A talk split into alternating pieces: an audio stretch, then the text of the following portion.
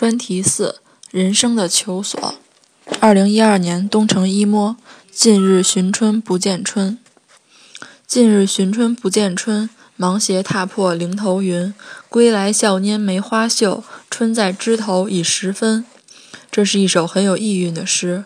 从这首诗中，有人读出了美好的事物就在身边，不能没有发现的眼睛；有人读出了若没有追寻的过程，也许永远学不会珍惜；还有人读出了任何一种成功都并非偶然，除了努力，还需要时间的积累。请根据你读这首诗的体会，自选角度，自拟题目，联系实际。写一篇不少于八百字的文章，除诗歌外，文体不限。寻春拈梅，痛于求索，知于珍重。小诗读罢，寻春不见，芒鞋踏破的苦苦寻觅，和笑拈梅花，春在枝头的获得珍惜，让我揽卷长思，感慨颇多。的确，不经历艰难痛苦的找寻，又怎能学会珍惜来之不易的成功？由《包禅山记》所云：“视之奇伟瑰怪，非常之观，常在于险远。只有经历艰苦的攀登，才能得来人生的盛景，才能珍惜会当凌绝顶的成就。”这首寻春拈梅之诗，不恰是暗喻了中世纪诗人但丁一生艰苦追寻的过程与对理想无比的珍惜？几番追寻心中的女神，但丁用一生的才情，在心声中倾诉对贝厄特丽奇的痴情。历经地狱、炼狱的探求，但丁在无尽的痛苦中，终于迎来了可贵的幸福。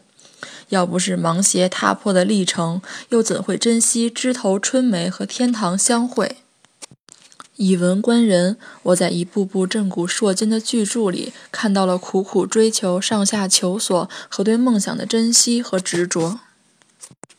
正是屈原无将上下而求索的精神，才让后人懂得去传承文人的气节；正是祥子拉出一辆自己的车来的执着，才让我们明白在动乱的年代去爱惜宝贵的理想；正是桑迪亚哥勇赴深海、敢于挑战的精神，才让我们懂得在这个充满竞争的时代去珍惜可贵的勇气。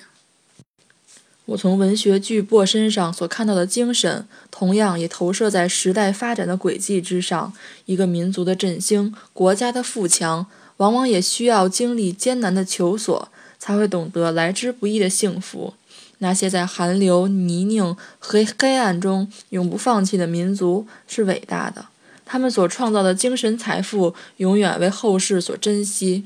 五千年文明的漫漫长河，历经波澜起伏、激流大浪，才让后世珍惜厚重而悠远的文明。八年抗战的烟火岁月，多少前赴后继、殒身不逊，才让我们珍惜独立与尊严的可贵。改革开放的激烈时代，无数争议争鸣、彷徨阵痛，才让今人珍惜经济发展、民生改善的今天。文以载道，作文明志。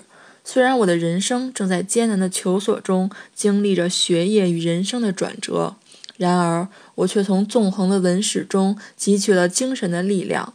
没有如此的过程，怎会懂得珍惜来之不易的成功？只有经历了高中三年艰苦求索、零头寻梅的过程，才会分外珍惜大学的生活、人生的春天，并以高三精神不断求索、拼搏来面对未来的学业。人生，也正是为了值得珍惜的那一天早日到来，我更加坚定了在追求目标的道路上迎难而上、奋力拼搏的斗志。